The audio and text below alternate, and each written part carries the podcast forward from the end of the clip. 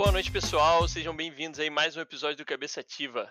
Hoje chegamos ao 25 episódio do Cabeça Ativa, Rafinha. É isso. É, nem um ano ainda e já temos 25 episódios. Então Isso. vamos comemorar aqui hoje com essa belíssima convidada, Tainá Martins. Muito orgulho de recebê-la aqui hoje. É, Tainá que é psicóloga e outras coisas também empreendedora que a gente vai saber. Vamos falar um pouquinho mais sobre isso aqui. É, e antes de passar a- o microfone aqui para a Tainá, eu queria dar uma boa noite para vocês. Fiquem à vontade. Para quem é novo aqui no canal, a gente tem um chat, né, Rafinha, aqui na Twitch, que vocês podem comentar, interagir, podem mandar perguntas também, que a gente passa aqui com a Tainá. E, e é isso. Sintam-se à vontade, sigam a gente. E, Rafinha, boa noite. Tainá, boa noite. Boa noite, boa noite, meninos, boa noite a todos aí que estão vendo a gente. Para mim, prazer, tô super animada aqui, tô, tô doida para me, me reencontrar com a minha jornada, me reconectar com a minha história, bater papo. Acho que eu, agora eu percebi o quanto eu estava sentindo falta de bater papo, gente. Eu acho que agora, assim, na hora que vocês começaram a falar, é, me dei conta da- do, do tempo que eu tô sem bater um papão, assim, gostoso de depois da pandemia, né? Então, obrigada por ter me convidado. Tô, tô Nada. animada. Prazer é todo nosso. A gente E- agradece. É, e é, pra gente tá sendo ótimo aqui receber pessoas super diferentes, com cabeças diferentes, bater esse papo que a gente sente tanto falta, né? Esse distanciamento, não vejo tantos amigos, tantos familiares há tanto tempo, então isso aqui tem realmente feito um carinho no coração, né? Mas, Tainá, é, aqui no, no Cabeça a gente começa é, voltando um pouquinho lá atrás, só um pouquinho lá atrás. Uhum. Porque a gente sabe, hoje a gente vê, por exemplo, o seu trabalho como psicóloga e tudo mais, é, é, mas a gente quer saber como é, foi essa construção. A gente tem muitas dúvidas para entender como é que era a Tainá quando era mais nova, adolescente, criança, se, se já tinha algo que pendia para esse lado, né, que hoje na psicologia, por Uhum. exemplo, ou não. Ou se não tinha nada a ver, você tinha outros pensamentos e tudo mais. Então, é, é, queria que você começasse falando por aí e contar pra gente de onde você é também onde nasceu e tudo mais. Sou daqui de Campo Grande, zona oeste do Rio de Janeiro, né? Nasci aqui, vivo aqui, passei um tempinho fora, mas por causa fora, né? Fora de Campo Grande, porque eu morei na Tijuca, eu morei no Grajaú, eu morei em Piedade, mas por causa fora, parece que eu fui para fora do país. Mas fora por causa de faculdade, de trabalho, sempre trabalhei, estudei, então ficava mais fácil ficar fora. Mas eu adoro Campo Grande, gosto muito de morar aqui e faço planos de morar aqui ainda um bom tempo. Sou bairrista, né? Então, é, sobre a minha infância, Igor, olha, eu se tinha alguma coisa que fazia parecer que eu ia por esse caminho, eu não nunca me dei conta, porque assim, eu era uma criança muito tímida, né? Bem na minha, assim, tímida nas relações, né? Porque como eu comecei a dançar ali no final da minha infância, pré-adolescência, eu adorava um palco. Então tinha a questão da timidez nas relações, mas eu gostava de um palco, se tiv- se tivesse uma música eu estava dançando, né? Legal. Então, tinha esses dois lados. Então, não sei se tinha alguma coisa aí voltada para a psicologia, fui descobrir só muito depois. Eu era uma criança tímida, como eu te falei, mas gostava de dançar. Na adolescência, eu vou ser bem honesta, assim, não escondo isso de ninguém. Eu fui uma adolescente bem difícil. Quem não, né? Adolescente chata, desagradável, várias vezes, assim. E nunca fui boa aluna, então eu, eu passei por momentos bem complexos aí na adolescência, de troca de escola, porque reprovei algumas vezes, então não tinha muitos, não fiz muitos amigos desde que se, se carrega, né? Então eu era bem assim, eu era bem desagradável e não, não gostava muito de estudar. Então, assim, essa coisa da, da psicologia chegou muito perto da decisão da faculdade, porque eu queria dançar, né? Eu, eu comecei a dançar com. Eu acho, tá? Eu sou péssima com coisas de data e cronologia. Eu Uhum. comecei a dançar com 10 anos e me formei em jazz, então foram aí mais de 10 Caramba. anos dançando e Caramba. fazendo balé sapateado, enfim, participando de festivais e eu queria dançar, sabe? Não era a psicologia que eu queria, não. E aí, quando eu percebi que não ia dar para dançar, porque eu não tinha perfil, porque não era a minha vibe, é, eu comecei a pesquisar, eu comecei a buscar outras informações, entendeu? E aí eu cheguei na psicologia. Então não foi uma coisa natural. Não Mas foi isso surgiu na época ali do colégio, no, sei lá, ensino médio e tudo mais, ou É, já bem para o final, porque meus pais faziam faculdade de teologia, e aí dentro lá da, dessa, dessa, desses estudos, né, eles trouxeram a questão da introdução da psicologia. E eu comecei a gostar de ler, eu gostava de ler livros de história. E aí, buscando livros, meu pai tinha uma pequena biblioteca, umas estantes com os livros, eu ia lá tentando achar um, porque eu li os meus com muita rapidez e queria ler outros, e não tinha essa dinâmica né, financeira para ficar comprando livros, eu ia caçar os livros. E ele falou, ah, lê esse aqui que eu acho que você vai gostar. E aí eu li, gostei, né? Mas assim, ainda não tinha entendido o que era aquilo. Aí, na verdade, a minha descoberta veio, sabe esses livros de banca? Não sei se vocês vão lembrar, que tem assim, não sei quantas mil profissões, aí você busca lá para escolher a tua profissão. Sim, sim, Um dia na banca, comprei um livro desse e li todo.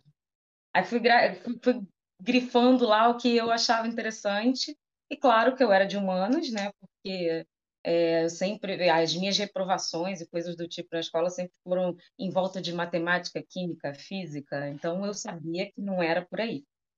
E aí eu li lá sobre a psicologia interessante desse livro, não sei nem se isso existe ainda, né? Mas foi, foi bem interessante para mim. Primeiro que foi uma busca minha, pessoal, ninguém falou vai lá e faz, então eu estava bem interessada em fazer, em descobrir algo. E aí lá nesse livro tinha escrito assim, é, é, você lia sobre a psicologia no geral, tinha também é, mercado de trabalho, né? Então algumas opções de mercado de trabalho e o que você estuda na faculdade, porque tem uma grande diferença, né? O que você estuda na faculdade e o que você vai ver no mercado de trabalho. Exatamente, Aí, é muito diferente. Tinha isso e, e foi interessante porque eu vi que ali eu ia eu ia me dar bem e foi quando eu comecei a gostar de estudar, né? Porque eu nunca nunca que eu fui muito, sei lá, nunca gostei acho que nunca fui por um caminho muito bom do, do estudo, então me, me perdi um pouco. E aí, nesse momento, eu vi que eu gostava de ler, então era o meu caminho, assim, sabe? Entre outros, esse foi o que eu mais me identifiquei. Então foi bem uma busca mesmo, não foi nada natural. Logo que você entrou, assim, na, na, na faculdade de psicologia, já foi algo que, tipo, amor à primeira vista? Você já viu realmente que aquilo se encaixava e, e aquilo tudo que você tinha lido fazia sentido, sentido para você, né? né? Sim, Exato. Sim. E aí, o que, que eu fiz? Antes de começar a faculdade, eu já comecei a estudar, porque aquilo me interessou tanto eu comecei a buscar antes. Então, quando eu cheguei na faculdade, muito do que você vê ali naquela primeira, naquele primeiro momento, né, o primeiro semestre, a introdução, eu já tinha visto. E já tinha até eh, compartilhado com meu pai, então meu pai fez parte desse, desse momento, assim, meu pai, minha mãe, né, como eles estavam também saindo daquele momento de estudo, daquela, daquela coisa em específico, a gente trocava. E eu fiquei muito empolgada. Depois que eu decidi, eu fiquei super empolgada, porque eu já sabia que não era dança. Foi um luto. Parar de dançar foi um luto. Foi muito, muito. É isso que eu falar, você, você abandonou mesmo, assim, não, não, não chegou a tentar um hobby, levar um hobby, alguma coisa do tipo. Eu tentei, só que o que acontece? É, eu entrei na faculdade e eu decidi que eu ia continuar dando aula. Falei, bom, se bailarina não é minha vibe, e aí no meio dessa coisa da dança eu percebi que eu gostava muito da parte coreográfica da coisa, né, a parte técnica. Então eu falei, bom, eu vou ser coreógrafa. E eu, boa, modéstia à parte. Eu era boa nisso, eu era muito criativa e tal, e me davam muita força. Então, falei, bom, então vai ser coreografia. Mas aí eu percebi que não ia dar para viver disso sabe? E eu fui desistindo, fui percebendo realmente que não ia dar. Quando eu entrei na faculdade, assim que eu entrei, eu, pra, eu estudei na Gama Filho, né? Falecida Gama Filho. Era longe o deslocamento, né, de Campo Grande para Gama Filho, Gama Filho para casa. Eu ficava bastante cansada e aí eu fui parando de fazer aula e fiquei só dando aula para duas, três turmas. Mas aquilo não era suficiente para mim, porque eu queria mais, eu queria estar dentro da dança, eu queria sabe? Eu queria dançar mais, de né? fato. É, não, era pior, eu acho, do que ficar sem nada. E Ficava aí meio que torturando, né? Aquela, chamando aquela ah, chama, né, que tava ali. Eu precisava mergulhar naquilo, igual eu sempre vivi. Por isso que eu digo que eu não fui boa aluna, assim, porque foi um momento de tanta intensidade minha na dança que eu não conseguia dar minha, minha energia, minha disposição para outra coisa. Eu só queria dançar, eu era muito fissurada nisso, muito. Porque o prazer é muito grande da dança, né? É, então, é, é muito você... difícil você ficar ali no meio termo. Você falou uma coisa que me faz até pensar, né? Como é feita a, a educação, a gente está tá vindo num momento de evolução, né? De, de mudança, entendendo que o, o, modo de ensinar que a gente tinha aqui no Brasil não é o modo de ensinar que realmente faz sentido para hoje em dia. Não que uhum. fizesse talvez para um passado, mas assim, a gente está entendendo que dá para mudar, uhum. né? Porque é, é, isso, né? Muitas das vezes a gente acaba dedicando boa parte do nosso tempo, esforço, para coisas que a gente nem vai, nem vai utilizar, né, depois. E, e, é óbvio, tem coisas que são extremamente importantes na matemática, no português, na biologia, que todos uhum. deveriam saber. Mas tem outras coisas que eu considero muito específica, né? E, e que a gente já poderia acabar ali, sei lá, no ensino fundamental já tentando direcionar, tentando entender onde cada criança, adolescente uhum. Já vai se posicionando, né? Sim, é muito claro para mim que esse, esse estilo de, de ensino que eu participei, né, quando criança adolescente, não servia para mim. Principalmente na adolescência, assim, que o meu olhar já estava para um futuro, né? Meu pai sempre foi muito é, muito claro nessas questões do futuro. Ele tinha alguns medos, são três meninas, né? Ele tinha vontade de que a gente é, tivesse certeza e gostasse do que a gente fosse fazer para o futuro, né? Legal. Isso era uma preocupação para ele. É uma coisa que ele sempre me disse assim, filho, não quero que você seja rica, quero que você tenha conforto e viva bem faça o que você gosta. Então isso ele Legal. fala desde, desde criança. Então veja bem, ele já vinha colocando umas coisinhas na nossa cabeça, né? E aquele ensino que eu, que eu vivenciei é, é não, não servia. Nós, na, minha casa, lá na casa dos meus pais, nós somos é, basicamente todos artistas. Nós, somos, é, nós usamos a criatividade em tudo.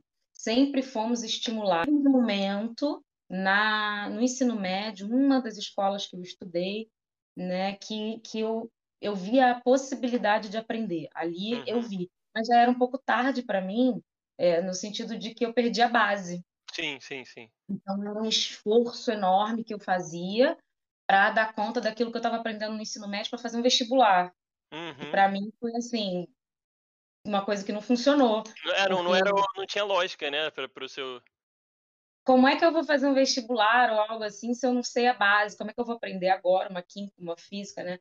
Eu sempre fui tateando a coisa, assim, nunca. E não tenho, não tenho vergonha nenhuma de dizer isso, eu sou péssima. E que, assim, tomara que eu não precise disso para grandes coisas na minha vida, porque eu vou Sim. precisar sempre de muita ajuda. Mas eu tenho certeza que eu tinha, eu, eu sempre tive essa certeza de que eu tinha habilidades, só não eram aquelas. Né? Então eu tinha básico para passar, às vezes eu não tinha e por isso reprovei, mas eu tinha outras habilidades. E, e, e interessante que na minha casa é, eu nunca fui taxada como fracassada por causa disso. Né? A gente sempre teve um olhar para as coisas positivas. Então, se eu era boa em português, história, geografia, que ótimo que você é boa em português sim, sim. e dança, né? E canta, então fiz aula de canto, fiz aula de dança, é, fazia é, tênis, jogava tênis, tocava piano, então tinha outras habilidades que eram exploradas em detrimento daquelas que eu não tinha e que ninguém dizia assim, você tem que saber, não, você tem que passar de mim.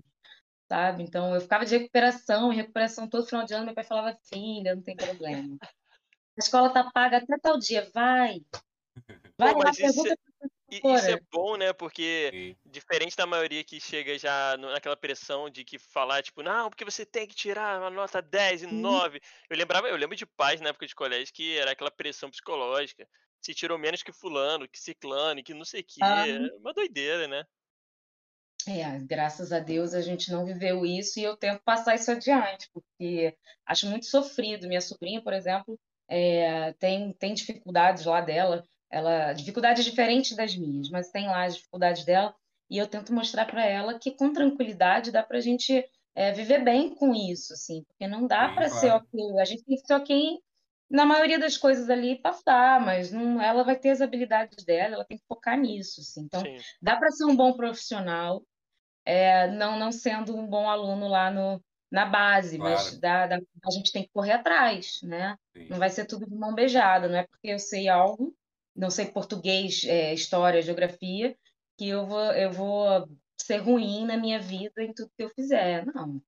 Perfeito. Eu consegui dar conta de algumas coisas, mas como eu te falei, foi, não foi intuitivo, não foi uma coisa natural, foi uma coisa que eu busquei e encontrei. E graças a Deus também, é, eu tive também apoio, porque assim, eu não, como eu te falei, eu não fiz bons vestibulares, eu não fiz boas provas, eu não tinha muita coisa para dar conta do vestibular que era na época, que não era através do Enem, né? Cada Sim, faculdade cada um, né? É, então a gente ficava de um lado para o outro fazendo vestibular, né? E cada um tinha a sua prova específica e você tinha que dar conta daquilo. Então, óbvio que eu não fui bem no vestibular, porque não dá para ir bem no vestibular tirando um em matemática. E aí, É. é, meus pais também não me pressionaram nesse sentido. E foi bom, porque eu tive tempo para me, me para me, me encontrar, né? Eu vi minha irmã, por exemplo, fez vestibular com 17 anos, passou por faculdade com 17 anos. Quem sabe o que quer fazer da vida com 17 anos? Raras pessoas, mas 17 anos você está em outro momento. Então eu tive esse tempo aí para para me preparar. Graças a Deus ela fez uma escolha legal que ela gosta do, do que ela fez, mas caramba, uma dentre, né? É, Muitos são não é muito difícil você estar preparado psicologicamente para saber o que você realmente quer, né? Porque tem pressão dos pais, é pressão, é, na maioria das vezes, pressão da sociedade, pressão dos seus amigos, do colégio. E aí só a pressão que é a pior de todas, né? A pressão interna da Uhum, cabeça. Então, é, é é bem bizarro essa época mesmo. sim. Mas eu, eu fiquei curioso, na época que você entrou é, na psicologia, o seu, você disse que já começou a estudar antes, né, e tudo mais. Mas quando você entrou mesmo na, na, na- na faculdade, é, era exatamente o que você esperava? Eh, foi melhor? Hã, o que que que você sentiu, assim? Como é que e conta pra gente também um pouquinho, pra quem estiver ouvindo, como é que é o curso de psicologia? Aham, O que que tá. você tem que Então, é, saber, o que é que que que é legal Boa, boa, é. boa. Que? Desculpa, não entendi. O que que você tem que chegar sabendo, mais ou menos, assim, quais são as aptidões necessárias em determinadas matérias, né. Tá, basicamente, assim, eu acho que para a faculdade de psicologia, principalmente nesse começo, ler, gostar de ler. Porque, assim, é, não, nesse, não é porque também eu estudei, eu li, eu me interessei, que você precisa ter algo antes, não. Porque o que eles apresentam logo no primeiro semestre é a base da maioria das coisas que você vai ver para frente. Então você vai, você tem uma boa base no começo, você estuda bastante história, antropologia, a base das teorias, né? Então você vê muito é, Freud, essas mais famosas, né, de psicanálise, a, o TCC. Então a maioria dessas, dessas teorias da psicologia vieram de Freud, né? Então é, foram foram desencontros, foram pessoas que eram amiguinhos de Freud e de repente, ah, não, não gosto mais de você, vou criar outro. E aí eles foram saindo disso e outras, outras teorias. Então, assim, você vê muito é, a, a base no começo. Tanto que era até chato. Porque a gente quer ir para frente, vamos para frente, Sim. vamos para frente. A gente fica na base um bom tempo, o que é ótimo, porque quando você chega é, ali no meio, para o final, você, a coisa começa a ficar bem é, densa, muito densa. E sem aquela base, a gente não ia chegar a lugar nenhum. Mas, assim, tem que gostar muito de ler. Ler para além da, da, da literatura que eles recomendam, assim, porque não dá para, não cabe dentro da psicologia toda a literatura que a gente precisa, sabe, para para psicologia. Por isso que eu acho que eu, eu gostei tanto de estudar, porque era uma coisa que eu ia buscando minhas próprias minhas próprias Fontes, né, vontades assim, de ler minhas fontes e ia descobrindo coisas, porque realmente você sai da eh, vocês provavelmente, não sei se vocês se sentem assim, mas eu saí da faculdade sentindo que eu não sabia nada. Ah, com E, e certeza. muita Até hoje. coisa também, né? Então, e aí eu fui buscando outras, né? Fui buscando pós, fui buscando cursos, porque a sensação é de que realmente não cabe. Parece que é muito tempo, né? Há cinco anos, mas quando termina, você fica, meu Deus, mas eu precisava de mais, né? Não dava para ser só E e isso. parece que tudo tem uma ramificação, né, então um negocinho que você estuda aqui, ele pode se ramificar em não sei quantos, então assim, você tem uma base ali, mas é um mundo, uma infinidade e eu imagino que na parte de psicologia deve ser algo maior ainda, né, porque o que deve ter Você gente estudando que é uma isso ciência relativamente nova, né? São 100 anos de ciência. A gente está caramba. construindo a psicologia hoje. Então, será que dá para acabar a faculdade simplesmente dizer, opa, sou psicólogo e acabou? Não vai dar, porque a coisa está andando hoje. Hoje, enquanto a gente está conversando, a coisa está andando. E aí a minha técnica vai ficar ultrapassada, né? Então não faz muito sentido. É, quando eu quero poder ajudar as pessoas com a minha técnica, eu quero buscar o melhor que tem, né? Eu quero buscar a melhor ferramenta. Então a gente tem que estar o tempo todo se atualizando. Até porque a ferramenta sou eu, né? Então se eu não for me atualizando, me especializando, que ser humano é esse que está querendo e achando que pode ajudar alguém, né? Então a gente precisa estar o tempo inteiro com a cabeça muito fresca, muito ativa. né? E trocando também. A troca é que faz a gente ser assim, né? É, a gente é relacional, então a gente tem que estar sempre buscando outros profissionais, ouvindo outras ideias, porque realmente, assim, por mais que você. Eu sentia muito isso, né? Principalmente nas teorias em que eu não sou é, muito boa e que eu não queria me aprofundar. Por exemplo, a psicanálise, que não era a minha área. Né? A, a, como não era o meu foco, eu sentia que aquilo era mais complexo. Então, é, por mais que fosse complexo, ainda é muito raso, perto do que é uhum. necessário né, de teoria e de prática para você poder estar tá atendendo bem, né, dentro da clínica, eu digo, né? Porque aí tem outras ramificações da psicologia. E eu fui para a área clínica e eu sempre soube disso, que eu queria área clínica, desde que eu entrei na faculdade. Só que e... quando eu entrei, eu achei que eu ia para psicanálise, eu tinha certeza que eu ia ser psicanalista. Ah... Porque eu ia perguntar, aí... como é que é essa parte da. da é, digamos, estágio, né? É, tipo isso, se tem já um contato já na faculdade, ou se Você tem mais aulas né? práticas, né? assim. Você experimenta de... como é ser profissional em algum momento? Existe estágio, sim. essas coisas? Sim, sim, estágios obrigatórios, estágios que. A gente, na verdade, como eu eu sempre fui muito intrometida nas coisas, sabe? Assim, é, meio Sim. sem saber, eu ia me metendo nos negócios assim. Como eu queria dinheiro, né? Eu estava assim, querendo morar perto da faculdade, que eu já não aguentava mais, ficar indo e vindo e tal. A vida de brasileiro, né? Que tem que ter mil pois é. degraus é. antes de pensar no... exato, exato. E eu sempre, eu desde os 15 anos dava aula de dança, então tinha um dinheirinho ou outro, e eu sempre gostei disso. Legal. E aí quando eu entrei para a faculdade que eu parei, eu sentia falta de ter algo, né? E lá na, na faculdade a gente não pode fazer estágio remunerado clínico, né? A gente não pode fazer isso.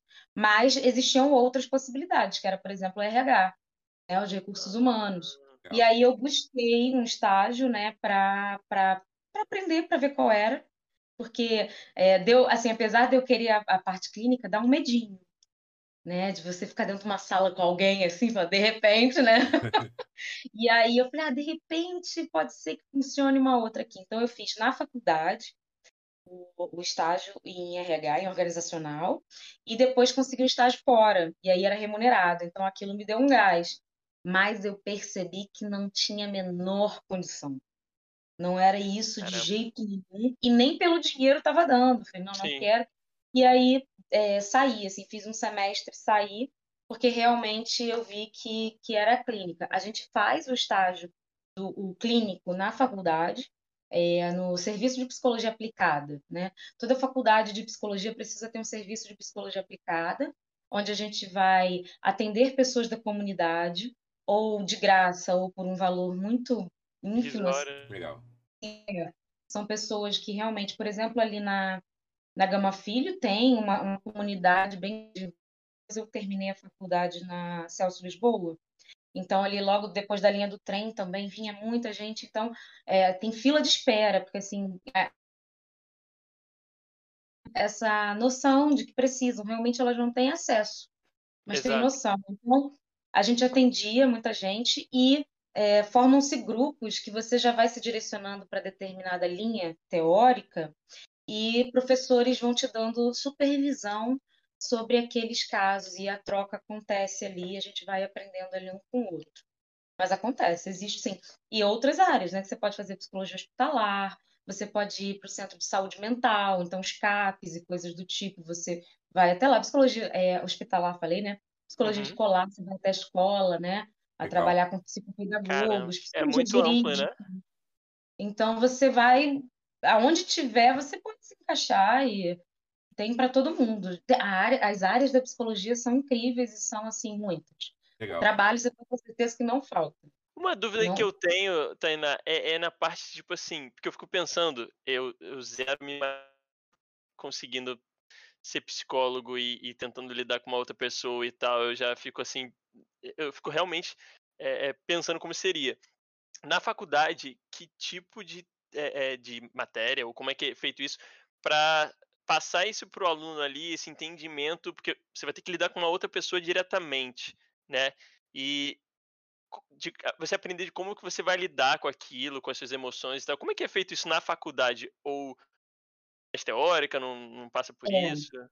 É mais teórico, mas a gente passa por essas ideias, sim. Assim, É claro que a coisa se aprofunda muito quando a gente vai escolher o estágio, né? O estágio Aham. só pode ser lá para o final, onde você já vai estar mais preparado. E aí, antes do estágio começar, a gente tem uma preparação, que são orientações desse nível, assim, que eu acho que você está falando, que é mais da Uhum. gente é, se isentar do nosso próprio julgamento, estar ali é, mais disposto e com uma atenção flutuante, né? Deixar que fale. Claro que cada teoria tem a sua forma de fazer na prática, tá? Então, é, eu escuto muito assim pessoas dizendo: "Ah, eu não gostei da, te- da terapia porque o psicólogo não falava nada". Ou então eu não gostei porque ele me passou a fazer exercício em casa. E aí, então, assim, isso vai da teoria da- do, do psicólogo, né? No que ele acredita. Então, é, isso também tem que ter a ver com, com a pessoa que está fazendo terapia, ela precisa se identificar com isso. Mas a gente é mais guiado de forma geral antes do estágio. Quando você chega no estágio, onde o, o professor, o supervisor, já está alinhado com a, tera- a teoria que você escolheu, ele te guia nesse sentido, de como agir, coisas que você pode fazer ou não. né? Então, eu, eh, quando escolhi a psicologia clínica, o estágio de psicologia clínica em Gestalt terapia, que não é uma, uma cadeira comum na faculdade de psicologia, é muito raso, muito mais raso do que as outras, porque ela não é muito popular. Então, normalmente se aprofunda em psicanálise, psicologia existencial e a terapia cognitivo-comportamental, que são as mais conhecidas, né? A Gestalt, ela é meio, meio Deixa, deixadinha de lado. de lado ali, Aí né? eu achei lá, eu falei, "Pô, é isso que eu quero, eu vou lá. Eu mal tinha tido aula de, de Gestalt terapia, então, assim, fui conhecer no estágio, mas a gente, antes de atender, faz toda uma preparação, passa um tempo só é, observando e não atendendo. Para você chegar a atender, não é assim, porque é muita responsabilidade, não só do, do estagiário, mas do supervisor que está colocando essa pessoa lá, né, para atender alguém. Então, olha o estrago que essa pessoa pode fazer. Então, a gente é orientado, sim, de como fazer. Então, orientações no sentido de não se pergunta por quê, se pergunta como. Deixe que a pessoa fale, não interrompa. É, deixa que o fenômeno venha, né? O fenômeno é aquilo que está chamando mais atenção. Então, por exemplo, na Gestalt terapia, a gente usa muitas experiências. É, se você traz algo que seja possível fazer uma experiência, uma experiência, uma experiência mais é, viva, no sentido de poder de repente levantar, de poder dançar, sentir seu próprio corpo, repetir Legal. coisas ouvir sua própria voz, então coisa que na psicanálise não acontece. Então cada te- cada é, teoria vai ter sua prática muito específica e essas orientações mais específicas acontecem por fim lá no estágio, mas o tempo todo a gente é provocado a se isentar, a não julgar, ter um ouvido, né, aberto com uma atenção bastante flutuante, observar o corpo. Então, desde o início a gente recebe muitas dessas orientações e é provocado a pensar nisso. E quando acontecem as coisas dentro de sala de aula, a gente está sempre tentando incluir isso, né, para poder exercitar apesar de, ser bastante difícil se sentir pronto, porque é, é muito difícil se isentar, né? E tudo que é, vocês falam aqui para mim passa por, a- pelos meus atravessamentos de- da minha vida, da minha experiência. Claro. Mas é, é um exercício, é uma coisa que você tem que estar sempre atento. Se você se perde, logo você coloca a tua experiência na frente. Não é sobre mim, é sobre quem está na minha frente, né? É um, é um tipo de profissão que desde já que eu deixo aqui o elogio, porque eu e o Rafa, é, enfim, a gente virou defensores, assim, eu levanto essa bandeira cada vez mais, porque como eu te, falei aqui em off, né, comecei a fazer, é, é, frequentar uma terapia durante a pandemia e, assim, mudou minha vida real, assim, sabe? Foi uma coisa que eu não imaginava, é, sou muito grato, e até você falando um pouco, eu, eu não vou afirmar, porque eu não tenho certeza, mas a, a, a psicóloga com que eu faço, ela tem uma, um lado talvez, não sei se gestalt, mas é algo desse tipo, sabe? Que tem, tem uma questão de fazer algum tipo de respiração, às vezes Uhum. é um tipo de movimentação, sentir o corpo, falar muito com, consigo mesmo ali, ter essa troca e tal. Então, É. para mim encaixou muito, assim. No começo foi muito difícil, sendo bem sincero, até porque é, faço por virtual, né? Então, Aham. então, assim, pensa, uma quebra de fazer psico- psi- eh, terapia pela primeira vez eh, e virtual. E eu me Uhum. considerava uma pessoa mega tímida para quem eu não conheço. E aí eu falei, ferrou, como é que eu vou chegar aqui? Ela falava, ah, é, você imagina que você tá falando com, sei lá, com seu pai, ou com fulano, ou com ciclano, e eu tinha que fazer aquela situação olhando para ela, assim, eu ficava... Mas aí é muito legal, porque é o entendimento da pessoa que tá do outro lado, né? Então, tipo, ela, não, você não precisa virar a câmera para mim, pode ficar à vontade, não sei o que e tal. Uhum. E, e, e isso é muito bacana, né? Eu, eu acho que eu prefiro esse estilo, assim, para mim encaixou melhor, mas é Claro. foi, foi o que também a gente falou em off, que eu acho bacana le- levantar aqui isso, né? Que às vezes você vai numa experiência e não quer dizer que, tipo, ah, terapia não funciona. Pô, às Uhum. vezes é, é- é a maneira que aquele profissional é, estudou, é, não é o que encaixa com você, né? Exato. É. e eu- É, tem como a gente Exato. falou aqui. Porque é de ser humano para ser humano, então não vai ser uma coisa, é, vai ser uma, uma troca, vai ser uma troca, sempre. Né? Então, para o psicólogo também tem uma coisa de, de relacionamento, de relação mesmo com aquela pessoa. A gente se, se torna mais isento do normal, mas ainda assim é uma troca. E se eu tenho uma característica, né? Se você tem uma característica, Igor, né? Mais criativa, mais, né? Mais solta, por mais que você se considere tímido, né? Uhum, É, essa, essa característica da terapia humanista vai se encaixar mais para você. E uma exato. coisa que fosse mais fria, mais calada, mais assim, sabe? Talvez não fosse tão interessante. Então, Não, só de você falar isso me aterroriza. De pensar que eu ia ficar falando e a pessoa ia, ia ficar olhando pra minha cara. é. e Isso. existe, existe. Então, assim, cada um é cada um, né? E a gente vai precisar olhar para a terapia, é, e talvez a psicoeducação haja muito bem nesse sentido, porque se eu explico, se eu conto, se eu falo sobre como é terapia, o que é cada, cada transtorno, e a pessoa consegue ir para a terapia, sabendo que ela pode não gostar daquele estilo e poder experimentar, porque terapia é experimentar, você não vai saber é, logo de cara que aquilo é o que te agrada, né? E você precisa estar à vontade. Como é que você vai para uma terapia que você não está à vontade para falar? Em que você fica incomodado que você está falando e o outro não fala, né? Então não tem entrega. é Claro que a entrega demora, ela não acontece de cara, na primeira Exato. sessão. É uma coisa de. Né? Até porque é, é, quanto mais o psicólogo acolhe a dor de cara, mais fácil você se entrega. Mas mesmo assim, a gente costuma dizer que tem gente que chega para terapia, mas não chegou ainda. Demora um tempo, né? A pessoa se entregar, gostar de estar ali e falar. Então, realmente, assim, acho que vale a pena a gente sempre falar isso, que precisa ter essa vontade de experimentar. E como você até falou, né? Acho que a gente estava conversando em off, você chegou a falar isso, assim. Você sempre achava que não era o momento ainda, você achava que era legal, podia fazer terapia e tal. É, cada um tem seu momento, né? Imagina se você tivesse sido forçado a fazer terapia antes, quando não era Exato. o momento. Então, quando chegar esse momento, é interessante as pessoas saberem que é, provavelmente não vai ser como um médico, que você vai lá, consulta e vai embora. Você vai precisar sentir alguma identificação. E a empatia precisa ter, ser mútua, né? É, o psicólogo nem, nem, não é sempre que o psicólogo vai acolher, mas quando acolhe é mais fácil. Então é, é experimentar, é testar. E Testar a o terapia é muito da gente, né? Do paciente também. Aliás, é, é- é muito, talvez eu até diria que. é- Beleza, você encaixou com a- a- o psicólogo psicóloga, mas se você não tiver ali de corpo e alma e falar assim, pô, me achei, cara, não, não, Exato. não tem. Exato. Por isso que precisa ser no momento que é o seu, que você entendeu que, É, que vai rolar. Não dá para ser uma coisa forçada. Senão, tá bom, você vai estar ali, eu acho que é sempre bom, mas Sim, alguma sim, coisa sim. está ficando. Mas mesmo assim, pode deixar uma experiência ruim para no futuro você pensar, ah, mas aquilo de novo. né? exato, Então, exato. Acho que a, a lição, uma das lições mais incríveis da terapia é justamente você ter a percepção de que, independente do que você está fazendo na sua vida, você tem que acreditar. Né? Você tem que acreditar que aquilo vai funcionar, que aquilo vai dar certo.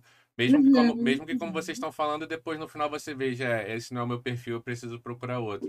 Mas- Sim, sim. Se você não acreditar, se você já chegar para baixo, se você já chegar, isso não vai funcionar. Uhum. Né? Essa é uma Tem das. que estar lá de verdade, É, senão exatamente. Não.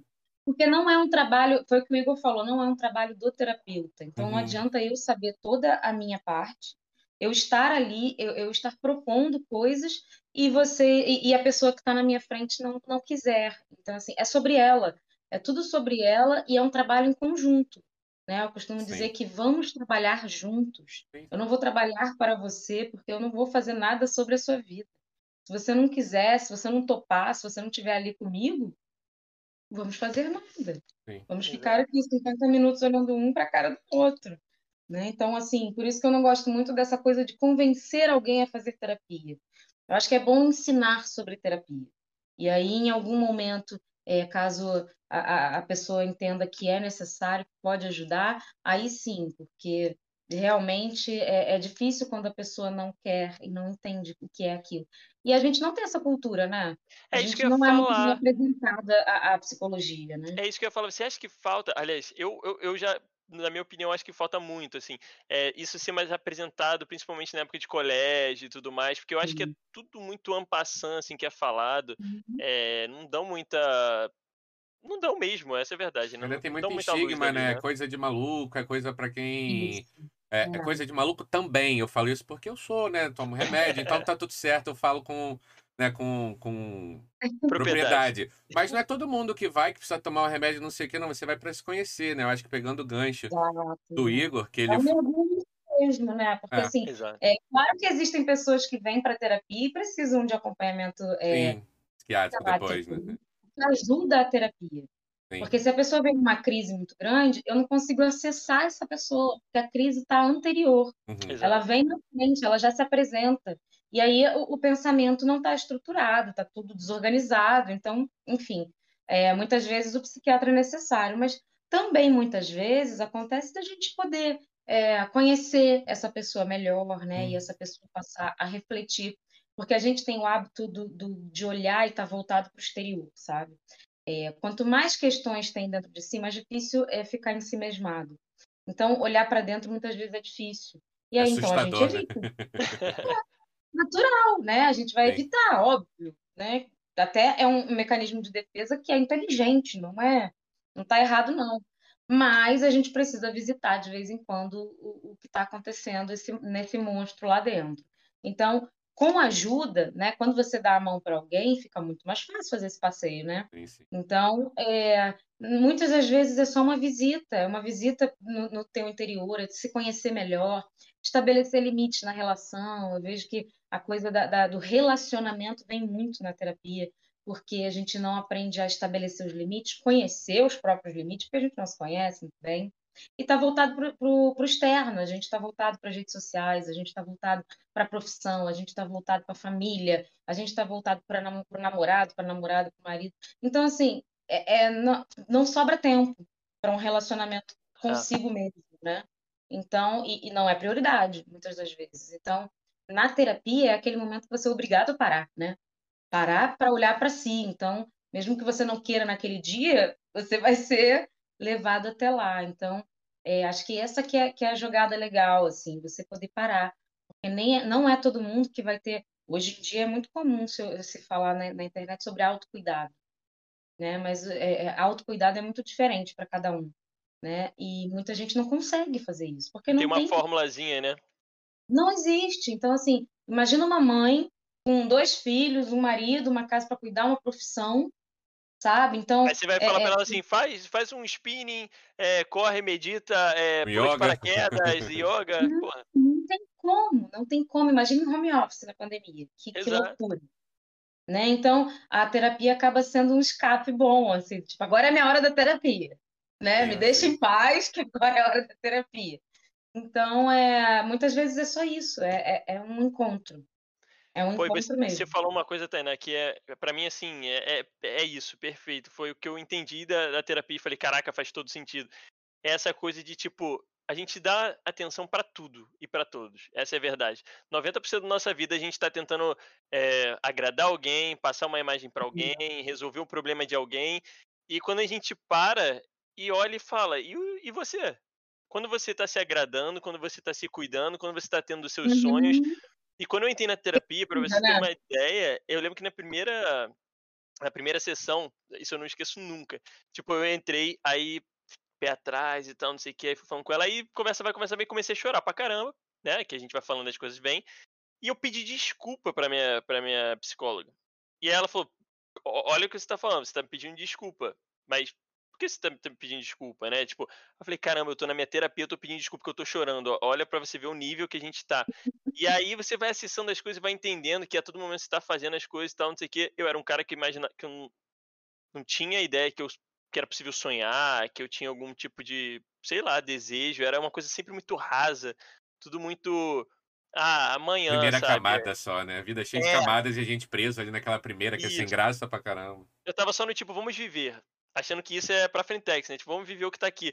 Só que eu falei, pô, mas caramba, eu não consigo imaginar um pouquinho pra frente, tentar criar um projeto, alguma coisa e tal que, me, que, que faça sentido. E aí aquilo foi de. É, é surreal que. É, por isso que eu falo, eu pago um pau pra, pra psicologia, façam, eu sou mesmo, levanta essa bandeira. Porque assim, é, pra mim foi um negócio que foi incrível, sabe? E, e, e- e foi abrindo, assim, sabe? Parece. Foi tudo ficando colorido de uma maneira que é um processo, não é não é de um Tá. dia para o outro, não é uma solução mágica, você não vai lá numa terapia e vai resolver e acabou. É, é constante, e vai ter semana que você vai estar numa merda e parece que tá tudo errado, e na outra vai estar melhor e tal. Mas quando você olha no todo, é, você fala, caramba, eu olha como eu tô progredindo, sabe? Isso é muito bacana, né? Ter essa percepção do, do geral. Então, cara, é, você falou as coisas aqui, eu tava na minha cabeça só pensando assim, como é exatamente isso, sabe? Como é gostoso essa troca e, e você se conhecer, né? Eu, eu, eu descobri que eu vou fazer 30 anos esse ano e eu não me conhecia. Olha Eu- só.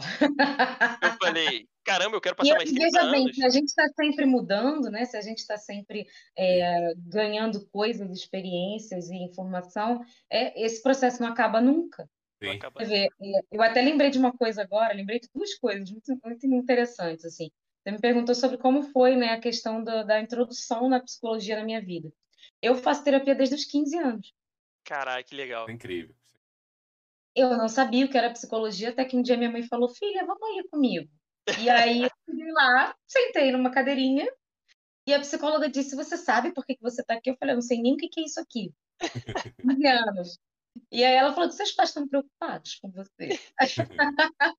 E assim, eu comecei a ali falar sobre mim e, e- e sobre as raivas que eu tinha, né, de adolescente, aquelas coisas todas, mas eu não entendia aquilo como uma terapia, que aquilo não estava. E aí entra aquela coisa que você falou, a gente não aprende sobre isso, né? Exato. Ninguém fala sobre isso na escola, né? Então, é, é, eu via lá e falava como se ela fosse um médico, né? E eu estava falando sobre as dores, sobre as coisas chatas que aconteciam em casa e os limites e não sei o quê, e o meu pai e a minha mãe. Mas o que que é terapia? Só fui depois de muito tempo, né? Olhar para aquilo e falar: olha só, eu faço terapia desde, desde os 15. E desde lá, eu faço até hoje, tá? É, e é comum, porque psicólogo precisa fazer terapia, Isso né? eu ia falar, é, se eu tenho alguém que precisa de psicólogo, É. é o psicólogo, né? Exato. Então a gente tem que estar sempre se cuidando também, senão não faria sentido. Como é que eu vou vender uma coisa que eu não uso, né? E aí, é, de vez ou outra, eu faço uma pausa, porque eu tenho vontade de caminhar sozinha, né? Eu me dou alta, costumo dizer que eu me dou alta. Mas eu estou sempre voltando, porque é isso, a gente, a gente não para, não vai chegar um momento que eu vou dizer, opa, agora eu me conheço, acabou. Não preciso mais, eu vou sozinha. Né? Não, não vai funcionar. Eu aprendo a ser meu autossuporte, porque em algum momento eu precisei do- de um psicólogo como meu suporte emocional, e aí eu vou aprendendo a fazer isso sozinha. Esse é o ganho da terapia. Você Uhum. se conhece, você aprende a lidar com o que você vai apresentar. E aí as dificuldades e os prazeres, né? Sim, você sim. vai, vai lidando com isso, mas chega um momento que você precisa, opa, peraí, eu tô precisando me atualizar, porque fiquei ultrapassada, né, de mim mesma. E aí eu acabo voltando. Mas é exatamente isso, é um processo, é um encontro com, consigo mesmo. E já houve momentos em que eu precisei é, recorrer ao psiquiatra, porque as crises de ansiedade eram loucas, entendeu? Então, assim, também não é porque eu sou psicóloga que eu tô com a vida maravilhosa, sim, não. sim. O meu emocional também foi abalado pela pandemia, Sim. também é abalado pelas outras questões, então, de, de Somos seres humanos, independente da profissão, né? Exato, então eu sinto, eu sinto necessidades, já Isso. até hoje, de terapia. Acho que, e eu gosto muito. Gosto, É. Eu me faria duas, três vezes na semana. Tainá, eu tenho, tenho uma pergunta pra você, porque eu acho que isso aí que o Igor falou, né? Que a gente, a gente demora pra entender a importância da gente entender a nossa cabeça na vida, né? Pelo menos a maioria das pessoas, eu vou dizer. Principalmente Uhum. homens, né? O caso do machismo, de você não olhar pra dentro dos seus sentimentos. Era isso. É. Eu só queria pontuar, Rafinha, para você continuar a pergunta. É isso que eu queria lembrar. É muito machista, esse, infelizmente, no nosso pensamento, e elitista também, né? É, a psicologia, Uhum. por muito tempo, foi vista como uma coisa só para quem tinha dinheiro, pra, uma, pra galera mais galera. Ah, isso é besteira. Isso é besteira. Sociedade, isso é coisa de de rico, crise é coisa de rico, né? Essas coisas. É, Mas segue daí, desculpa, Rafinha. Sim. É, inclusive, eu não tenho exato número, mas eu já li várias vezes, principalmente no Brasil, que o índice de suicídio entre homens é muito maior do que entre mulheres. Muito maior. Né? Muito maior porque os homens são mais impulsivos. Então, acontecem através da impulsão, não necessariamente da depressão. Uhum. Entendi, entendi. E aí... E muito porque não dão, é, é, muitas vezes nos momentos em que houve dificuldades no país, por exemplo, é, homens que não dão conta de bancar a casa, né, de ser o provedor. Essa impulsão está muito baseada nisso. Uhum, certo. E, e aí uma pergunta que eu tenho para você é como é que a gente consegue é, alertar mais a população? Será que fazer como a sua família fez? Eu, por exemplo, tenho uma filha. Né? Será que as pessoas que nem eu, que nem o Igor, que nem você, que temos consciência da importância né, de, de estudar o nosso psicológico ao longo da vida, é, será que a gente tem que tentar passar para as novas gerações? É, é, é possível você já trabalhou em escola. Como é que é em escola? Dá para você explicar, ensinar legal a importância, a criançada pega? E é uma coisa que eu, eu tenho a mesma experiência do Igor, né? Caramba, passaram-se 30 anos e eu, eu fui psicólogo um pouco mais cedo. Passaram-se 26, 27 anos e eu descobri um universo que eu não fazia ideia que existia. Uhum e me ajuda e me atrapalha de uma maneira inacreditável. que, enfim, e, tipo assim, eu não, não gostaria que minha filha levasse 27 anos para descobrir esses gatilhos, descobrir quase que magias da vida, né? Eu pelo menos falo com ele, cara, que essa tem umas uhum. coisas muito mágicas, né? Que a nossa cabeça Sim. faz, ela faz a gente acreditar em determinadas coisas, que é uma loucura. Então, assim, uhum. como a gente consegue fazer para conscientizar mais é, a população? É começando lá na galera mais nova? Ah, é. Ah, com certeza. Eu acho que assim, essa nossa geração, eu falo nossa, não sei aí, né? Porque eu sou jovem. Como? Essa nossa geração, ela foi mais, ela teve essa oportunidade, né? Uhum. Mesmo que tardia, mas teve essa oportunidade desse conhecimento.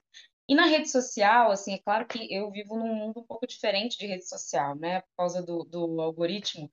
Muito do que aparece para mim é, é voltado para a psicologia. Uhum. Então, é, o, que, o que aconteceu nessa enxurrada de psicólogos dentro das redes sociais é a psicoeducação. A psicoeducação é muito importante e a gente está focado nisso. Falo a gente porque eu e o grupo de psicólogos que estão em volta de mim, pelo menos, a gente está focado nisso, que é ensinar ensinar o que é transtorno, ensinar o que tirar os estigmas da coisa do maluco, né, do doido, é, lutar pela questão da, da, não reabertura dos manicômios.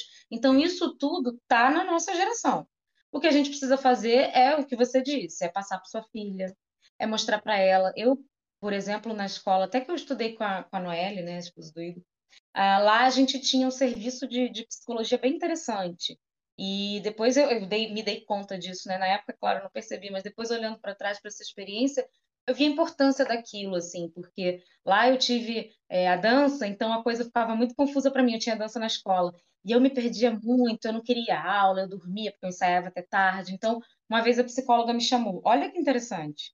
Legal, né? Eu fui apresentada legal. a um momento assim é, é, muito legal que eu não eu não tinha noção, como eu falei, eu não tinha noção que era terapia, que era, que era algo voltado né, terapêutico, mas é, eu acho que ter nas escolas um psicólogo que esteja à disposição, alguém que vá falar sobre a profissão, né? Nesse, nesses momentos assim mais difíceis dos alunos e poder tá, deixar isso mais natural. Eu acho que é, naturalizar essa profissão, hum. tirar esse estigma de, de maluco, de coisa de rico, né? Por muito tempo as pessoas falavam assim, né? Eu via muito na televisão e ainda vejo coisas é, muitas reportagens sobre as pessoas falando, ah, eu vou ao psicanalista.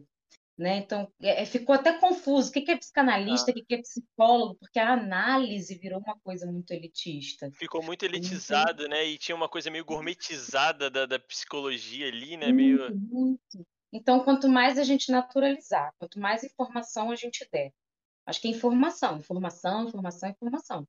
Tenha um psicólogo na tua rede social para você ver lá o que ele está postando, as coisas interessantes, tem muita coisa interessante. Apresenta para tua filha, filha, que essa profissão que é ó, psicólogo. Quando eu fui ao psicólogo com 15 anos, eu perguntei depois minha mãe, mãe, por que você não levou ao psicólogo com 15 anos? Ela falou, ah, tá, na adolescência é uma fase difícil. É. Então, assim, não tinha assim grande coisa. Era só... Tinha melhor momento, né, pra ir. É, porra, que diferença é. acho que faria na minha vida se eu tivesse sido adolescente. Sério. É verdade, é verdade. Faz sentido. Então, assim, não precisa muito. A gente acha que você está doente, né, para ir ao psicólogo. Não, vamos naturalizar isso, vamos deixar a coisa mais, mais leve, né? E isso é com informação. Informação. E quanto mais informação você tiver e puder passar para tua filha, né? Existem historinhas, né? Não sei quantos anos sua filha tem. É bem novinha, existem... vai fazer dois anos em outubro.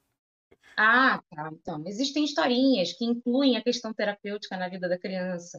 Então, é, falar sobre as emoções, falar sobre medo, né? Vai vir medo do escuro, vai vir medo de ficar sozinha, vai vir medo de, de trovoada. Então, falar sobre esses medos, não cercear os medos, os choros e as emoções. Então, já começa aí né? Poder olhar para as emoções dessa criança, o que as pessoas chamam de birra, né? Poder acolher uma tristeza. Muitas vezes os pais costumam dizer: não chora, não chora sim, chora, faz bem. Então, é, até o ter, a tua forma desse a, esse manejo com a tua filha já vai deixar ela mais disposta a colocar as emoções dela ou não. Né? Então, acho que começa aí. Depois é informação e, e dizer para ela que cuidar da emoção é tão importante quanto cuidar da saúde física, né? Cara, é, é muito importante. Olha, é, gente, não tem como. É, por favor, procurem, procurem. E é isso, é uma coisa tão simples. Eu acho que a gente está numa época que a tecnologia está aí para ajudar, né? Então, poder é, democratizar mais isso, falar e quebrar um pouco esses tabus sobre, sobre isso, porque a gente aqui em pouco tempo falou várias coisas que eram feitas e que bloqueavam esse acesso, né? Questão da elitização, essa gourmetização na, na televisão, uma coisa muito elitista mesmo. É, e aí eu queria tocar nesse tópico de novo da questão do, é, do machismo ligado a isso, né? Daquela coisa do tipo homem não ter acesso, não, eh, não ter acesso não, não se permitir a ter acesso, porque o homem não, aquela, né? Homem não chora, homem não sei o quê, e é. papapá. E assim, é, o quanto burro é isso, né? Vamos ser sinceros. Uhum. E, e, e o, o quão danoso também para a sociedade, né? Porque isso prejudica, obviamente, os próprios homens, mas o quanto isso acaba replicando é, nas outras pessoas, né?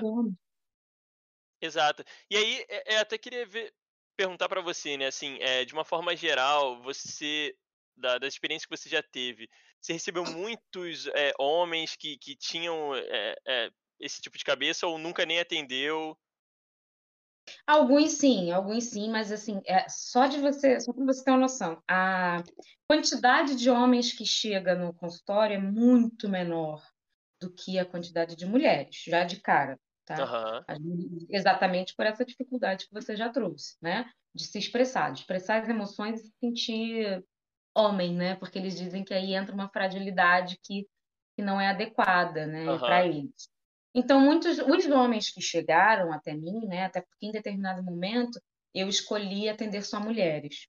Ah, então, parei de receber homens no consultório porque eu queria focar o meu olhar né, para as mulheres e as questões delas. Então, enquanto eu recebi homens, alguns é, vinham com uma postura mais soberba no sentido de desafiar a minha profissão e meu conhecimento.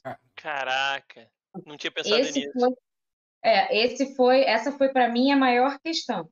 Assim, porque alguns que vinham, vinham com bastante facilidade também de trazer a, a emoção, e a, a, emoção nem tanto, mas as questões que estavam afligindo, sim. Então, assim, eu acho que se o cara chegava lá, é porque ele estava realmente afim. Mas tinha o outro lado, que era o cara que ia muitas vezes porque a esposa ameaçou, né? Uhum. Era um cara que ia porque já não sabia mais o que fazer, mas ao mesmo tempo sentia um, um medo de, de entregar algo. Então uhum. eles desafiavam o meu conhecimento. Muitas vezes também por ser mais velhos, né? Traziam essa questão em relação à minha idade e não queriam se colocar numa uhum. situação de fragilidade diante de uma pessoa tão nova e uma mulher. Caramba. E assim, ainda bem que assim, de um tempo para cá, a quantidade de psicólogos homens aumentou muito né? Porque quando eu fiz faculdade, éramos 60 mulheres para dois homens, né? Então, uhum. é, hoje o homem até consegue recorrer a outro homem, então isso facilitou um pouco. E pra, olha para você ver como é a nossa cabeça. É, eu, quando fui procurar, eu, eu pensei logo assim: não, eu quero uma psicóloga mulher.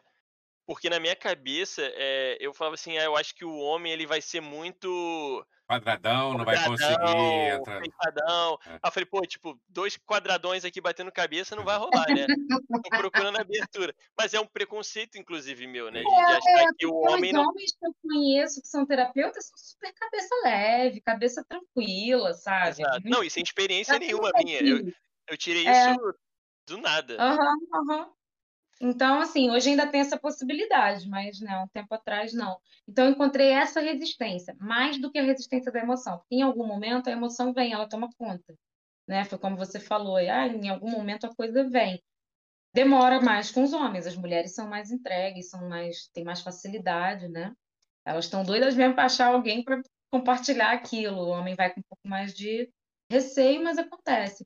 Mas é, havia muito disso, dessa, desse confronto, assim, do, de, de, de, dele pensar que eu devia provar algo, né? Então aí eu fui meio que até desanimando um pouco desse, desse contato, né? Às vezes eu abro uma exceção ou outra, mas é difícil porque eu, eu preferi estudar as mulheres, as relações e, e voltar para isso, assim, até fazer um trabalho mais em grupo e tal, e aí não, não achei legal misturar os gêneros. Apesar de eu não gostar muito de separar, mas assim, para os assuntos que eu estava trazendo foi interessante. Não, mas é, é, é legal, é, e é, é bom saber, e que cada um tem uma relação diferente, tem algumas pessoas aqui comentando no chat, suas experiências, tem gente falando que vai entrar agora, é, que é mais nova, que já quer entrar logo, tem gente que é, já foi a não sei quantos psicólogos na vida inteira, tem outras pessoas falando que largou tudo, então assim, o ser humano é muito difícil, né, porque é muito difícil a gente a gente tem que achar uma pessoa que se conecte com a gente a gente tem que estar disposto a que aquela situação porque também não adianta pode estar ali o cara mais sinistro da psicologia na tua frente. Se você não tiver aberto não vai funcionar. E todos esses outros problemas da sociedade que a gente está comentando de machismo etc etc então assim é caramba, né? É, não, é, não é fácil vida de. de e se você vem com uma postura, né, para terapia, se você vem com uma postura de desafio, de resistência, é. você pode ter. O psicólogo não vai entrar nessa com você. Então, assim, é uma energia que você está colocando ali que talvez deixar... seja necessária para alguma coisa. É. Ele vai deixar aí... você brigando sozinho, né? Sozinho, porque aí eu vou querer entender o, de onde veio essa resistência. Essa resistência é a vida ou é a terapia? Né? Então, é, é, tá nas relações, é alguma dificuldade de relação, eu não vou entrar no contigo. Então, eu vou querer saber de onde está vindo isso tudo. Mas, assim, é um cabo de guerra que acaba virando cansativo, né? E muitas pessoas vêm assim e ficam, tá? Porque elas querem mesmo alguém que te dobre, mas, ao mesmo Cara. tempo, enfim, né? Cada um é cada um. As pessoas são múltiplas, né? Então, Sim. a gente nunca sabe o que vai vir, tá?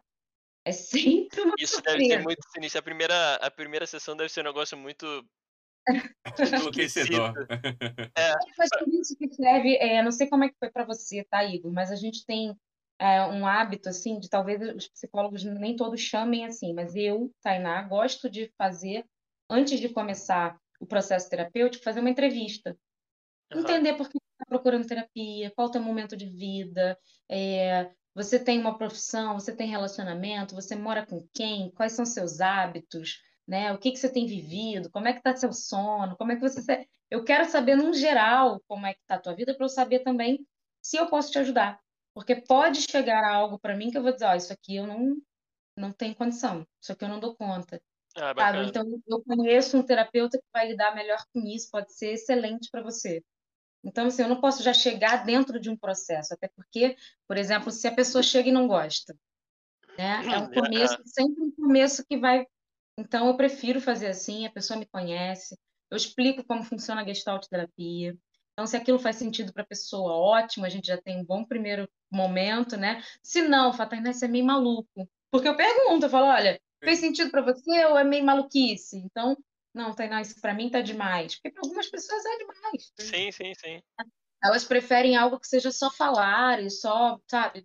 Não, não querem uma troca de princípio. Então, eu deixo muito aberto, assim, e, e faço um, um questionário mesmo. Eu chamo de entrevista porque é. E me apresento também com as minhas características, com o que eu acredito, para a pessoa dizer, eu quero ficar ou não. Ela tem todo o direito. Então, esse primeiro encontro ele é separado do processo terapêutico. Sim. O processo terapêutico começa após isso. E aí, é, nessa minha vai... entrevista eu já, eu já debulhei em lágrimas aí, porque você começa a Normal. falar da sua vida, Isso, E aí é. você começa a perceber um monte de coisa. E aí eu falei, Sim. cara, quando eu vi, eu tava afogando em lágrimas, né? Eu falei, Jesus amado. Tá, beleza, É, até por isso que a gente deixa um pouco mais de tempo. Normalmente a terapia tem de 50 minutos a uma hora. Né? Por exemplo, a entrevista eu faço uma hora e meia. Porque tem disso, de você estar ali no primeiro contato com a tua história, com a tua dor, a coisa pode ir desandar, né? Emocionalmente, ou andar, né? De alguma Exato. forma. Mas é, a gente nunca sabe o que vai acontecer, o que tem naquela história de vida. Então, eu deixo um bom tempo ali para a gente poder é, se conhecer de fato conhecer, porque sou eu, Tainá, a pessoa também tem que olhar para mim, né? Então, é, deixo bem livre. Mas é uma entrevista. A gente precisa é, é, fazer diferente Fazer mesmo. diferente, é. Legal. É. Pegando o gancho, Tainá, disso que você falou, né? O estilo que você, você aplica hoje em dia. Tem a ver com o seu estudo de pós? Estava curioso no, como é que foi a pós, quais foram os estudos que você fez depois, o que, que tem para se especializar ou não.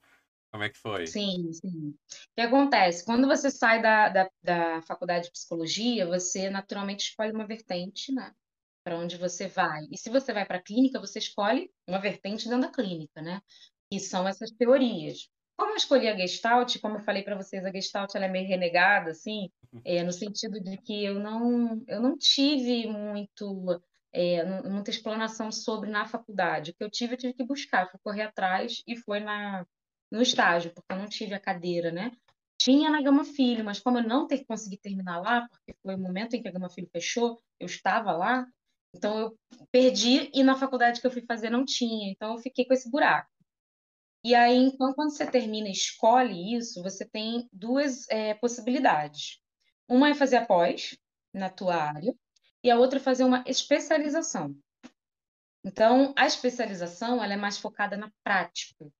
Você, é, se eu não me engano, ela não é reconhecida pelo MEC, então você não não aplica isso, por exemplo, se você quiser dar aula, isso não vai te servir muito. Ele é mais para prática mesmo.